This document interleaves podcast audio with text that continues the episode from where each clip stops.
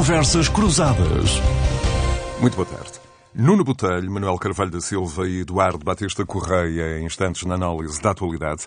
Na semana em que o Instituto Nacional de Estatística divulgou a estimativa rápida que dá o PIB a crescer 2,5% no primeiro trimestre do ano e uma desaceleração da inflação para os 4% em maio, o Ministro da Economia considerou, em entrevista à Renascença e ao público, que há indicadores a sugerir que 2023 vai encerrar com um crescimento da economia da ordem dos 3%.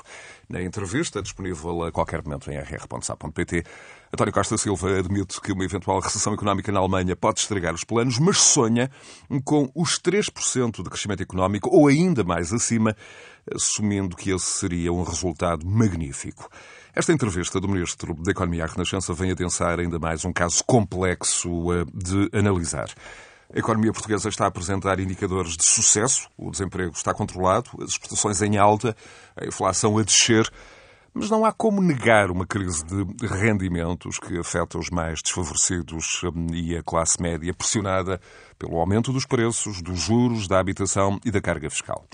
Manuel Carvalho da Silva, bem-vindo. Manuel, como é que se explica esta aparente contradição? É o modelo de crescimento que está errado e que precisa de alterações. Hum, enfim, aquele exemplo sempre incontornável, ainda que não totalmente consensual para os analistas, é o do turismo, que regressa em força para ser o grande acelerador económico do ano e, em particular, deste verão de 2023. Hum, Bem-vindo, Manuel. Boa tarde aos meus companheiros de painel e, em particular, a todas e todos os ouvintes da Renascença.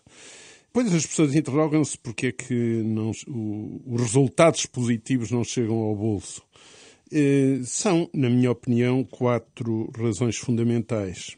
A primeira é a, a, matriz de distribuição de riqueza que não se altera e, portanto, há uma concentração eh, de resultados do crescimento numa minoria.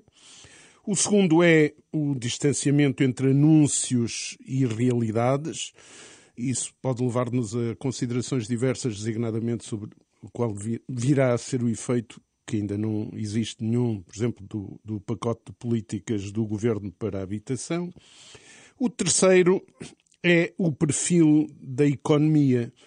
E, e, o quarto associa-se a este, ou seja, a persistência no erro de que resolvemos tudo com o comércio. Basta mais exportações, secundarizando as condições de vida das pessoas que aqui estão, que vivem no, no país, e, eh, acima de tudo, porque o, o perfil de, de, da economia que temos assenta em setores de produção de baixo valor acrescentado e, portanto, isto não permite que eh, grande parte dos portugueses possa usufruir de resultados da política económica. E como sabemos, o crescimento é preciso crescimento, é, mas se não houver melhor distribuição, não, não, não, não chega o crescimento. Por outro lado, o crescimento por si só não não altera, antes pelo contrário, até pode haver, durante um determinado período, crescimento à custa de uma opção estratégica errada. E, e, e deixa-me concluir com o seguinte: o que é que nós temos? Temos menos inflação, mais crescimento e mais emprego, por efeito grande do mercado do turismo e até há tendência, por isso é que António Costa, o Primeiro-Ministro, está otimista quanto a, a, ao valor possível ou à meta possível do crescimento, porque vai haver uma, um boom de, de turistas no terceiro trimestre, como todos sabemos, designadamente por causa da visita do Papa e das Jornadas da Juventude, que se deseja, a que se deseja êxito. Mas, portanto, nós estamos aqui num círculo que é este efeito grande do, do do mercado do turismo assenta em mais trabalho pouco qualificado e, e, e isto cria eh, limitações no imediato, mas acima de tudo para o futuro. E eh, estamos numa situação em que exportamos, e a custo zero, trabalhadores qualificados e importamos trabalhadores não qualificados ou com qualificações, mas porque são imigrantes estão sujeitos a, a dinâmicas de exploração ainda maiores que os portugueses. Importa aqui dizer que, eh, além disso, três, três notas, que é a inflação A sua descida centra-se muito no, no, abaixamento dos preços de, de produtos energéticos. A parte relativa aos bens alimentares, a inflação continua a ser alta e isso afeta muito as pessoas de muito baixos rendimentos. Ainda não sabemos o efeito de, de, de políticas da, habitação nos, nos, custos da habitação e, portanto, há um conjunto de indicadores que nos mostra que grande parte dos trabalhadores portugueses estará a ter perda de rendimento disponível. E, e, e, e a propósito disto, apenas acrescentar um outro pormenor, que é este Embora se confirmem sinais da dinâmica da economia a imporem crescimento dos salários superiores e muito superiores, ou significativamente superiores, às metas que o governo e a concertação social. Significativamente superiores. Impuseram impuseram, ou seja, confirma-se aqui o que disse desde sempre, é que este acordo não era um acordo para promoção do crescimento dos salários, mas sim para contenção dos salários e, e alguns grandes grupos empresariais, não as pequenas empresas. As pequenas empresas estão a fazer crescer os salários mais que as grandes empresas.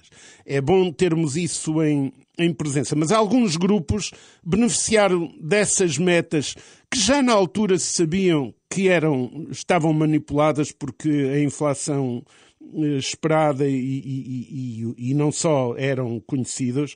E, portanto, esta, este crescimento resultante da dinâmica da economia tem, por um lado, uma leitura positiva, sem dúvida, mas ele é muito tenue também, anda muito pouco acima do valor da inflação. E como há outros fatores que reduzem rendimentos de quem trabalha, e, já agora não só dos trabalhadores, mas de todos os que trabalham, em muitos casos, eh, nós estamos longe da recuperação necessária de, na distribuição funcional do rendimento. Nuno Botelho, gestor, empresário, é o líder da Câmara de Comércio e Indústria do Porto. Um, eh, há pouco, uh, Nuno, o, Manuel falava do uh, turismo, da importância do turismo, enfim, como aqui quase como acelerador do crescimento económico. Eu, eu, recordo que nos primeiros quatro meses deste ano, Portugal recebeu 4 milhões e meio de turistas.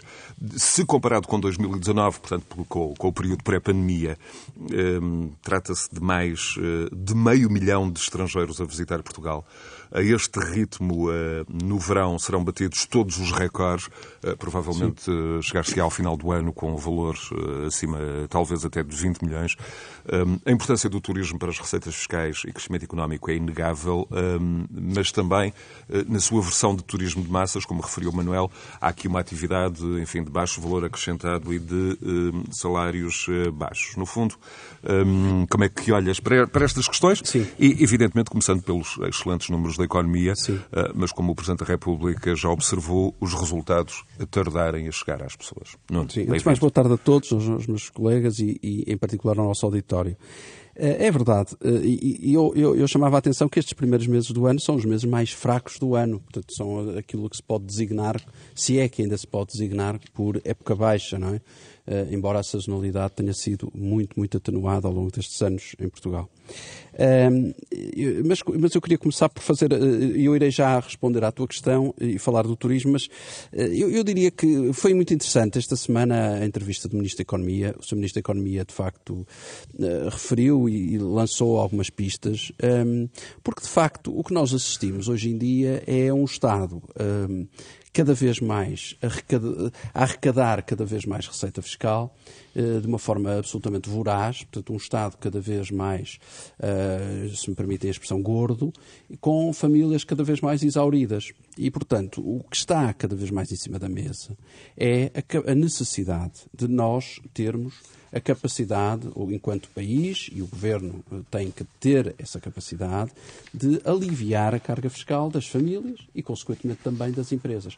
Nós temos, e eu chamava a atenção dos nossos ouvintes, e temos ouvido várias vezes uh, falar uh, que, por exemplo, e foram anunciados lucros da banca, grandes lucros da banca, enormes lucros da banca e tal.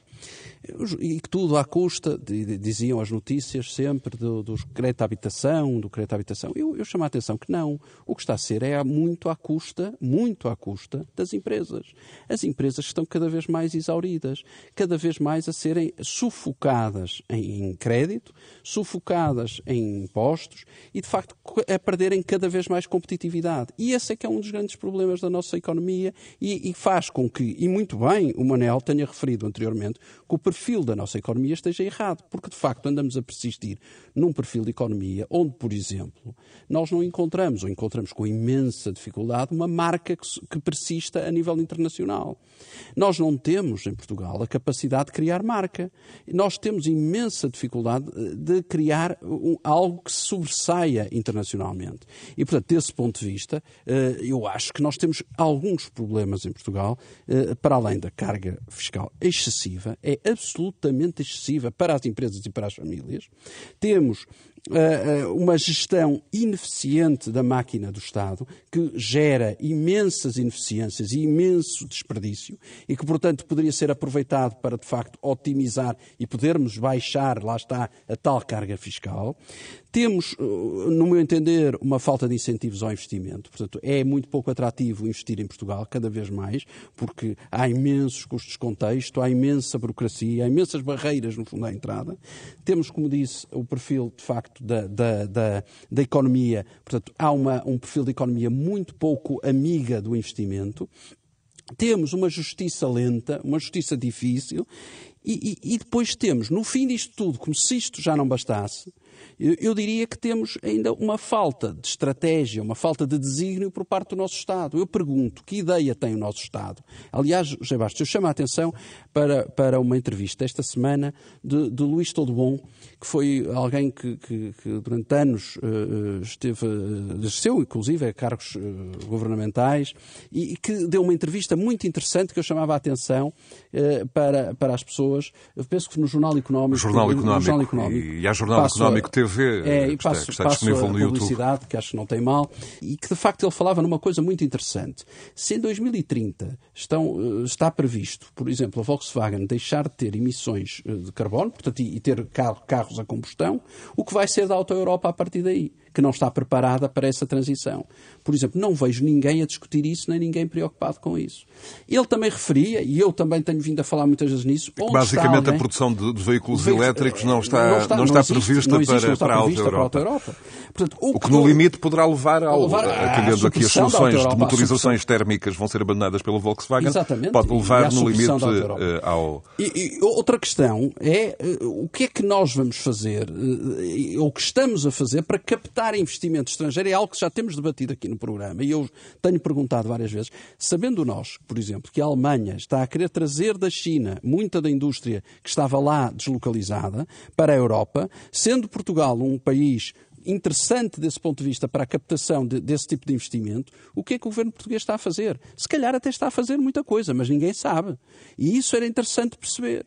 O que é que está a ser feito? E, portanto, há que perceber isso. Eu não consigo entender, e quando falo de desígnio e falta de desígnio, neste caso, é porque continuamos com a ferrovia cada vez mais adiada, porque o que é que se passa com a questão uh, portuária, o que é que se passa, já nem discuto a questão do, do aeroporto de Lisboa, que, que é uma, uma, uma, quase uma andota, isto é um, te, um tema que quer dizer que é uma andota portuguesa. Bem, bem, já não falo da TAP, que todos nós já, já, já, já nos faltam qualificativos. Quer dizer, portanto, nós estamos num país constantemente adiado, onde o país está preocupado e o governo está preocupado em discutir casos e casinhos e não se discute, de facto, aquilo que realmente interessa. E, portanto, desse ponto de vista, respondendo à tua pergunta, indo só pronto, tu começaste para terminar, porque é muito rápido, o turismo ainda tem sido a indústria que, apesar de tudo, tem aguentado isto. Uh, não está e não é a, a melhor situação, não é um exemplo sem defeitos. Se calhar não será. Vou dar de barato isso, não vou entrar na polémica dizer que está tudo ótimo. Sim, senhora, não está. Mas eu chamo só a atenção do seguinte: o turismo tem muito poucos anos, como nós o conhecemos enquanto indústria, que contribui para o PIB. Atenção, e contribui já com 18% para o PIB. É algo que não deve ser descurado, é algo que não deve ser maltratado, é algo que temos que ir trabalhando, porque é algo que está a fazer caminho. E, portanto, desse ponto de vista, nós temos que ir trabalhando e, e melhorando aquilo que está bem e, e, melhorando também aquilo que está mal e tentando construir melhor. Eduardo Batista Correia, gestor, professor universitário, é um especialista reputado na área da inovação e do desenvolvimento, AND, um gosto tê-lo de volta. Um, Eduardo, com um desempenho da economia claramente acima das expectativas do próprio governo, dos próprios decisores políticos, uh, temos a inflação a baixar. Quando é que os portugueses vão passar a ter mais dinheiro uh, uh, no bolso? Vão ter de esperar, enfim, quanto mais tempo ou vamos ter seriamente e a curto prazo de refletir no modelo de desenvolvimento. Eduardo, bem-vindo. Muito obrigado por essas boas-vindas. É um gosto estar aqui.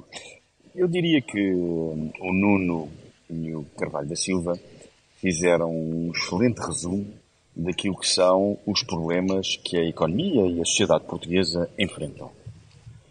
De facto, nós temos uma fragilidade crónica na capacidade de produzir valor acrescentado, o Nuno acabou de nos dizer que o produto, a, contribuição do turismo para o produto é cerca de 16, 17%. Eu chamo a atenção que uma pequena aldeia galesa chamada Oeiras uh, produz tanto quanto o turismo, a economia de valor acrescentado em tecnologia, em, em, em transformação de ciência no mercado.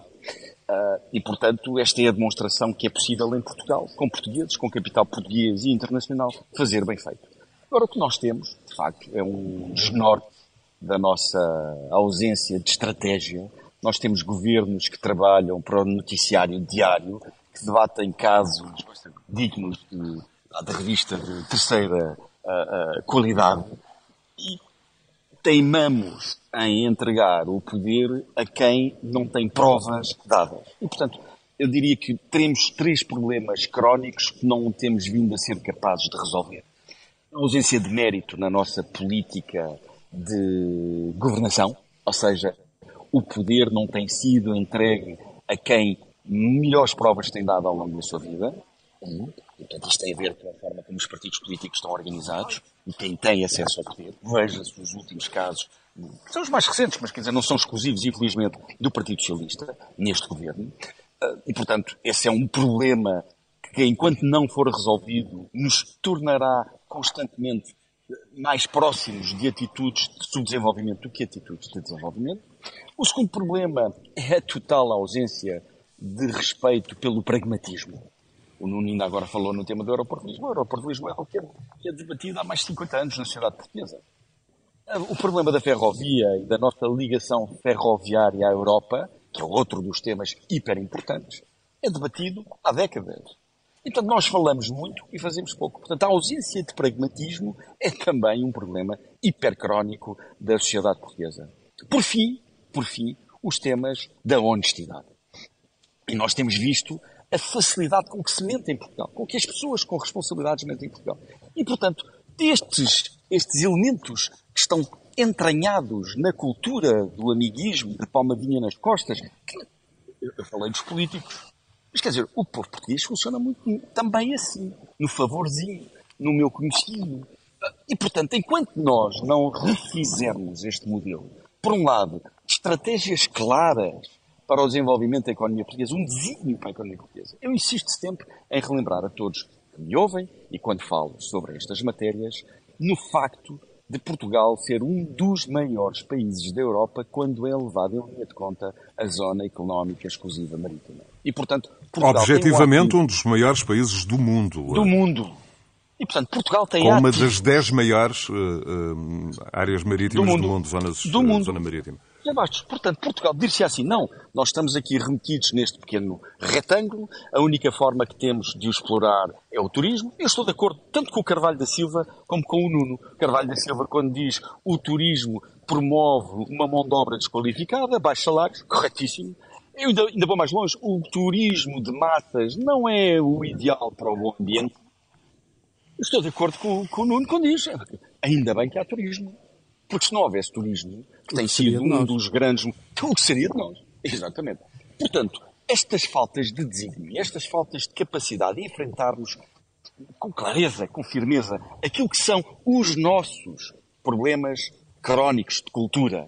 E, por outro lado, deixarmos de aceitar que, os nossos, que a nossa a, a governação é entregue a, a, a, um conjunto de descredibilizados e descredibilizadas. São as soluções para nós invertermos este rumo de lentidão, lentidão. António Costa Silva, na sua entrevista, para que alguém, deixem-me dizer-vos, que é alguém que no governo é diferente do resto do, do, grupo, é alguém que não faz, não fez vida, não cresceu nos partidos políticos, é alguém que tem uma fortíssima experiência internacional, é alguém que esteve preso durante nas piores condições que se possa imaginar durante o período da descolonização em Angola. Portanto, é alguém com uma história de vida que vale a pena uh, observar, que vale a pena ouvir. Gosto muito de ouvir António Costa Silva. É um dos bons pensadores em Portugal e é um dos bons pragmáticos em Portugal. Portanto, ele tem razão quando nos diz que há indicadores que são, que são, no fundo, satisfatórios, há indicadores que nos dão alguma luz ao fundo do túnel, mas também ele tem razão quando, em todos os os, os, os estudos que, que patrocinou, uh, aponta para a falta de desígnio, para a falta de um caminho, de uma estratégia. Eduardo, eu vou, já, eu vou já ao Manuel e, e ao Nuno, uh, mas uh, referiu a, a entrevista de, de, Costa Silva à Renascença, que de resto está disponível em rr.sapo.pt. Foi uma excelente entrevista. Um, um, aqui um, um, quick reminder para os, os ouvintes que só agora um, tenham chegado a, a, ao nosso contacto, mas para além desta entrevista à Renascença, o Ministro Costa Silva deu esta semana também uma outra ao Diário Espanhol El Mundo, em que defendia uma baixa de impostos, enfim, da, da carga fiscal para as famílias. Do seu ponto de vista... Fundamental. Do seu ponto de vista, como é, é, um, é um, um, instrumento para contrariar este empobrecimento uh, da classe média? É a única hipótese. Obviamente. Obviamente. Olha, eu sempre que aumento os salários e sempre que dou prémios às equipas das quais sou gestor, é uma coisa que eu adoro fazer, premiar a mérito, o mérito, a meritocracia, aumentar salários das pessoas, aumentar. Quer dizer, mais metade daquilo que estamos vai claro. para o Estado, para um Estado que ainda por cima é investiente. É um uma drama. que funciona mal, um sistema nacional de saúde funciona mal, uma burocracia excessiva. Portanto, nós, eh, que vimos o fim do fascismo em, em, em 1974, vivemos hoje debaixo do novo fascismo, que é o fascismo fiscal. E, portanto, não há. Seja, ainda semana passada estive numa conferência na Estónia, em, Tallinn, na capital da Estónia, e encontrei uma série de empreendedores uh, de vários pontos do mundo, alguns dos quais já tinham passado por Portugal, já tinham vivido em Portugal. E a queixa que todos tiveram para ter saído de Portugal. Adoraram Portugal, adoraram o povo, adoraram a gastronomia, adoraram o clima, adoraram a segurança, adoraram todas essas matérias que fazem de nós um povo tranquilo uh, e hospitaleiro mas vieram-se embora porque não aguentam, não aceitam uma asfixia fiscal do tamanho daquela que nós hoje temos.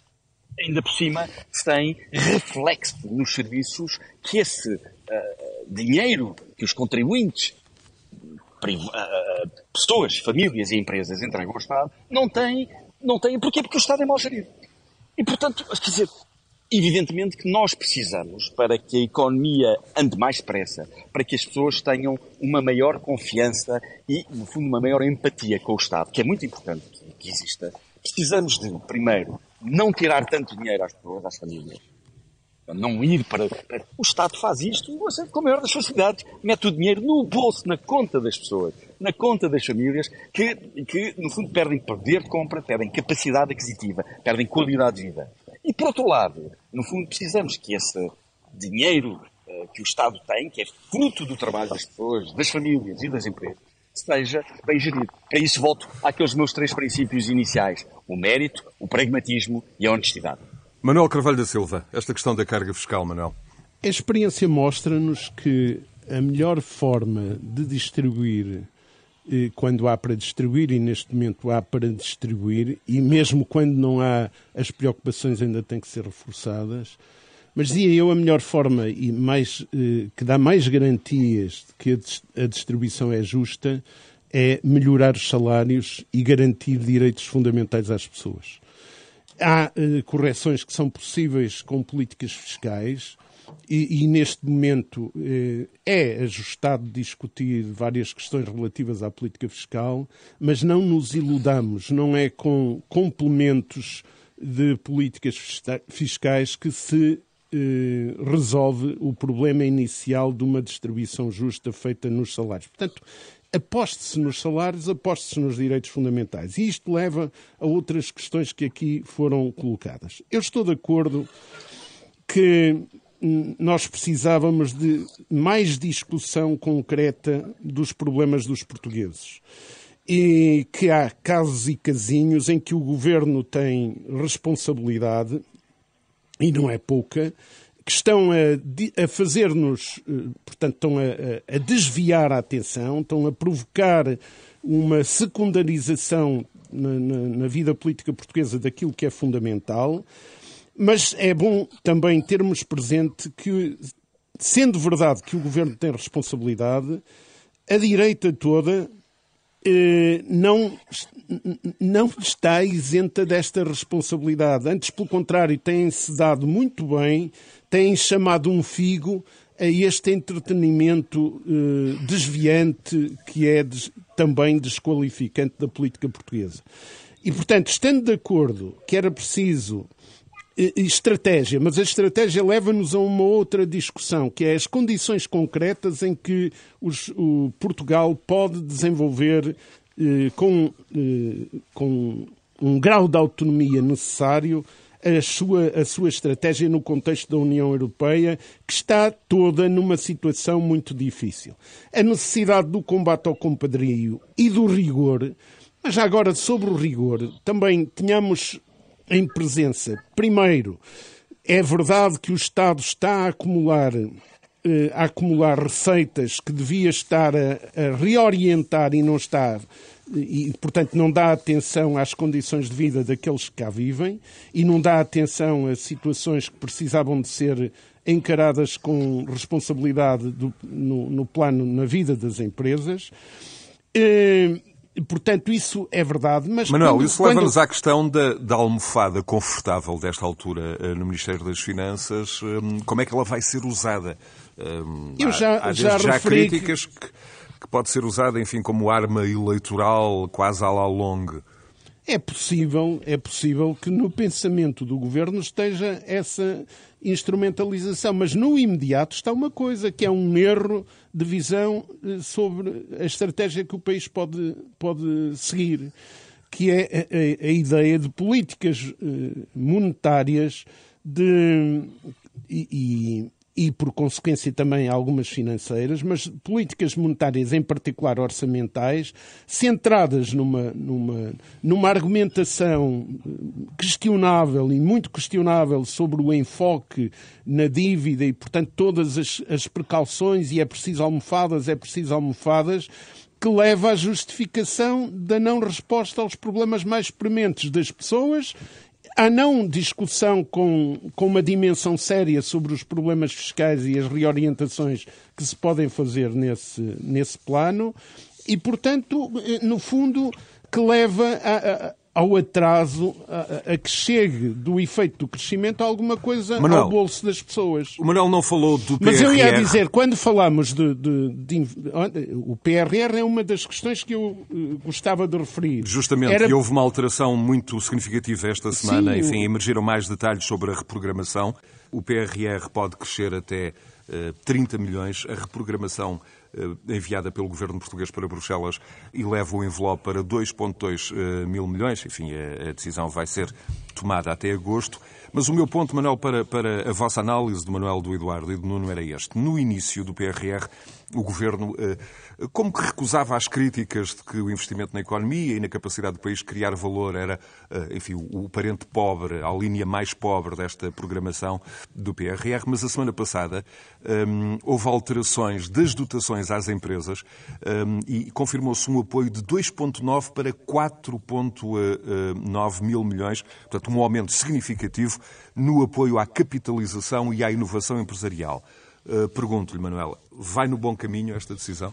Depende do que se efetivar anúncios já têm sido feitos em, em, muitos outros momentos.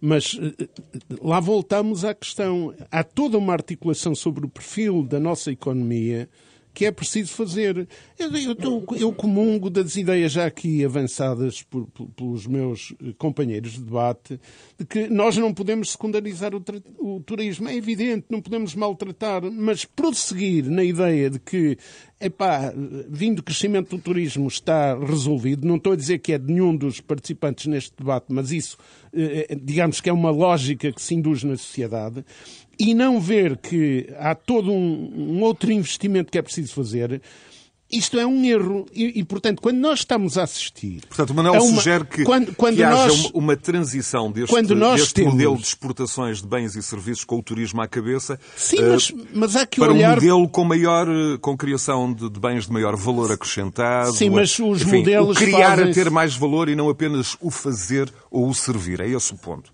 Claro, mas, mas o, as reestruturações e as apostas de inovação que possam trazer mais valias, e há muitas que podem, já foram mencionadas aqui algumas, implica a existência e disponibilização de trabalhadores altamente qualificados.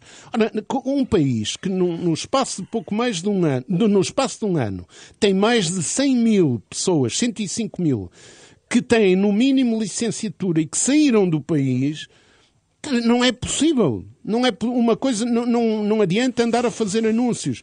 E, e aqui levo também para a questão do rigor, porque fazem-se discursos atrás de discursos sobre a necessidade de captar talento e fala-se no talento, talento. E nós, neste momento, neste momento, quer dizer, num período já muito longo, nós, quando estamos a falar, muitas vezes quando se está a falar de talento, está-se a falar de contratação de trabalhadores não qualificados, não é talento nenhum.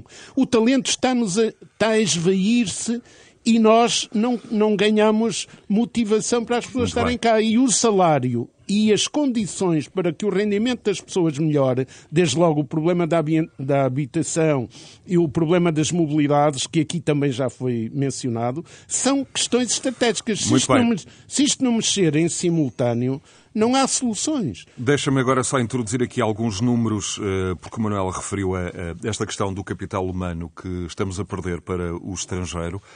Nuno Botelho, números recentes, os mais recentes Sim. do Ministério do Trabalho, eh, revelam que em 2022 13% dos trabalhadores que descontaram para a Segurança Social eram estrangeiros, contribuíram já agora com 1,8 mil milhões uhum. de euros estes 650 mil trabalhadores, porque são 650 mil trabalhadores, estes 13%, são quatro vezes mais que os estrangeiros em 2015.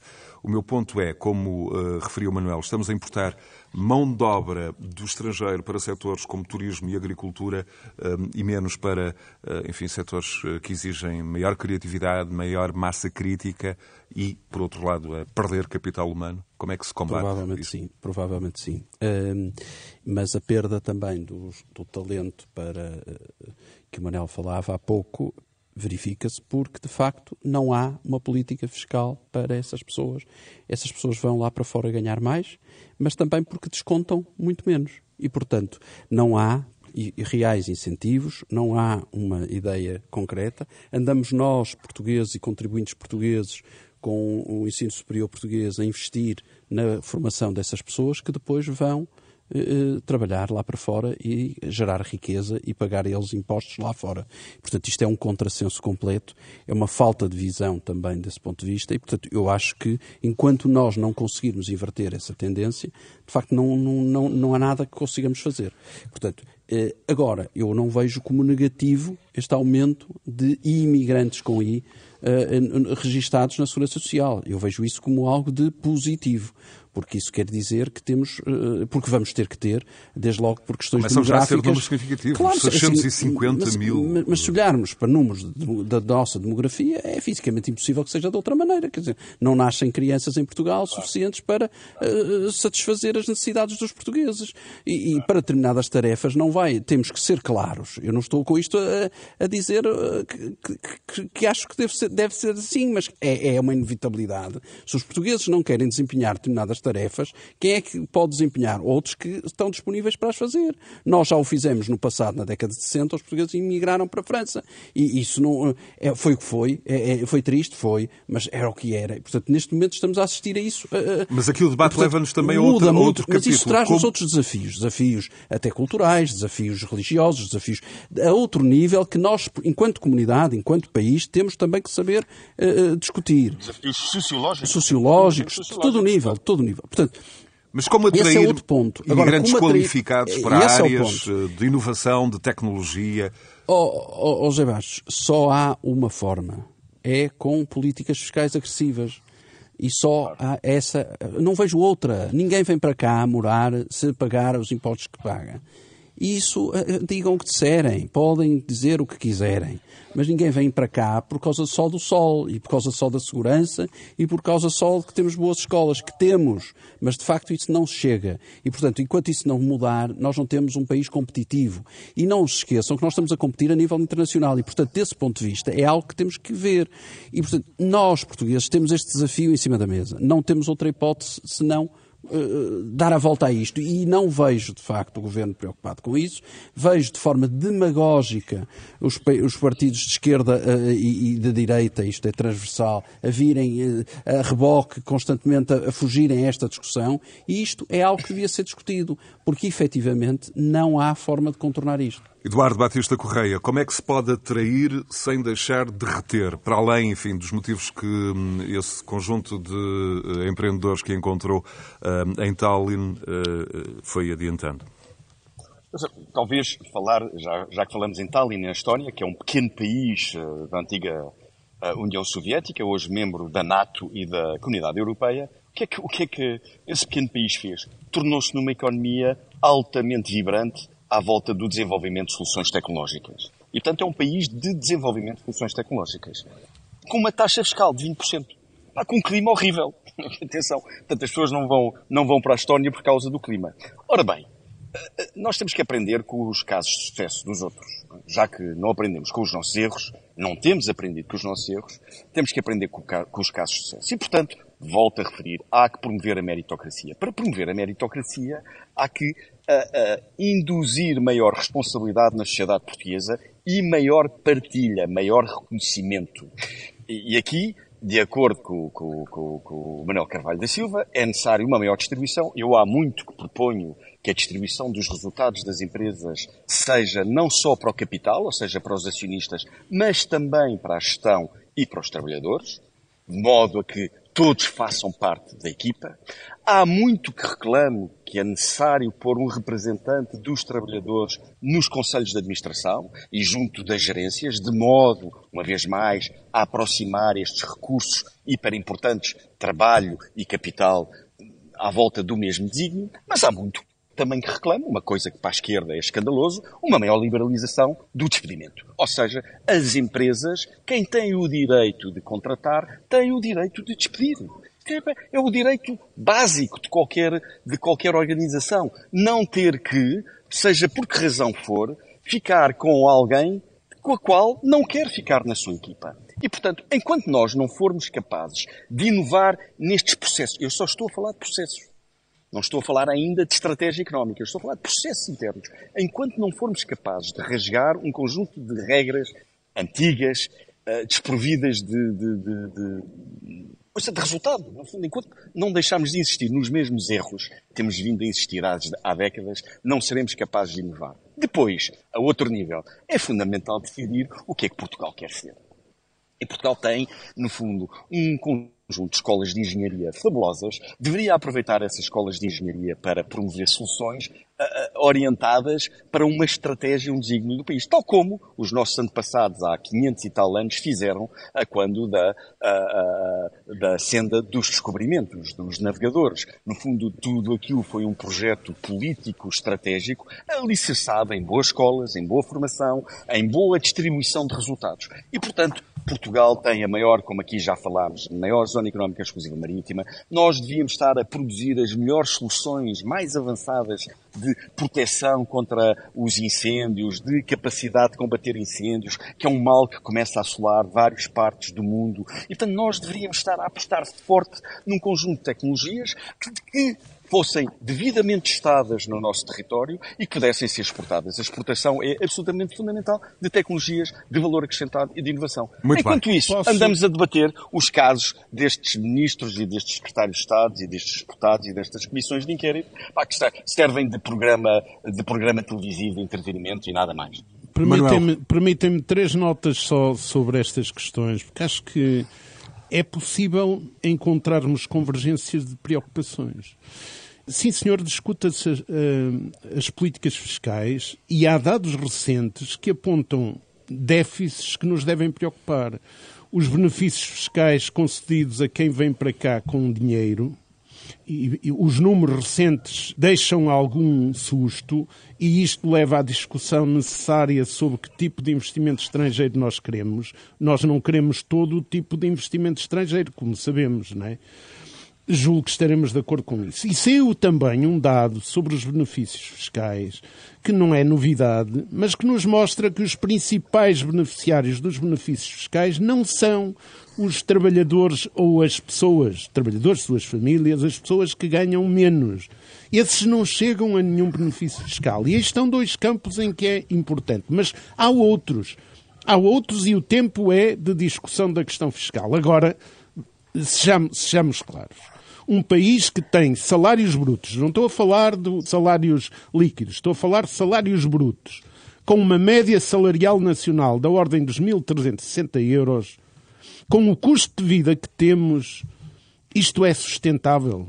Isto não precisa mesmo de um abanão, de uma melhoria e de se encontrarem convergências que levem a essa melhoria.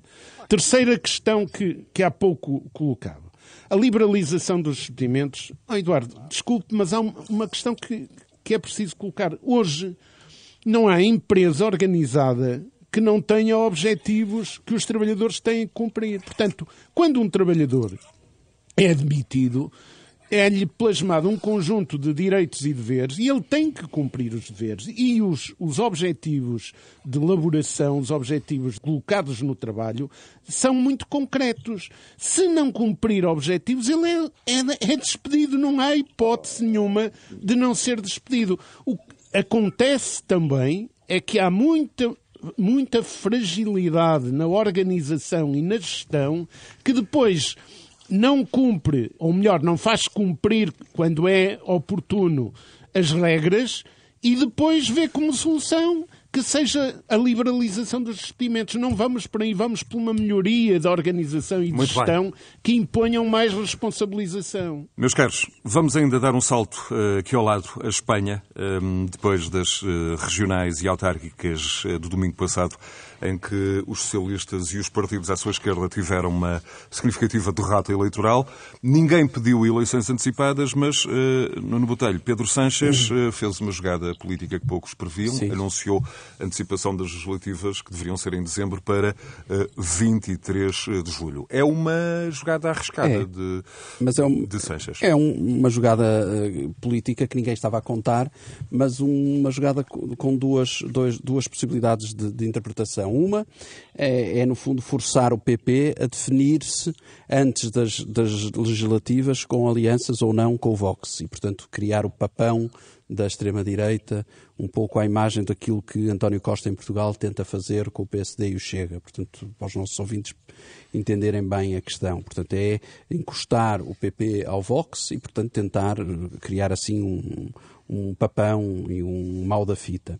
E, eh, portanto, e também o fator surpresa, também antes, uma vez que ele estava a ser muito contestado internamente, eh, os barões, digamos assim, do PSOE espalhados pelo país, eh, o PSOE, tal como, como em Portugal, os, os partidos portugueses, o PS e o PSD, são os principais partidos, têm também barões, digamos assim, conselheiros distritais, e, e essas todas estavam também a contestar bastante as políticas de Sanches. Eu diria E- até que os barões eh, em Espanha, Espanha das comunidades auto autonómicas sim. não têm sequer equivalente em não, Portugal. Não, não, são, são, verdadeiras eu, forças políticas sim, e grandes cabos eleitorais. Exatamente, são até mais, mais proeminentes, chamemos assim.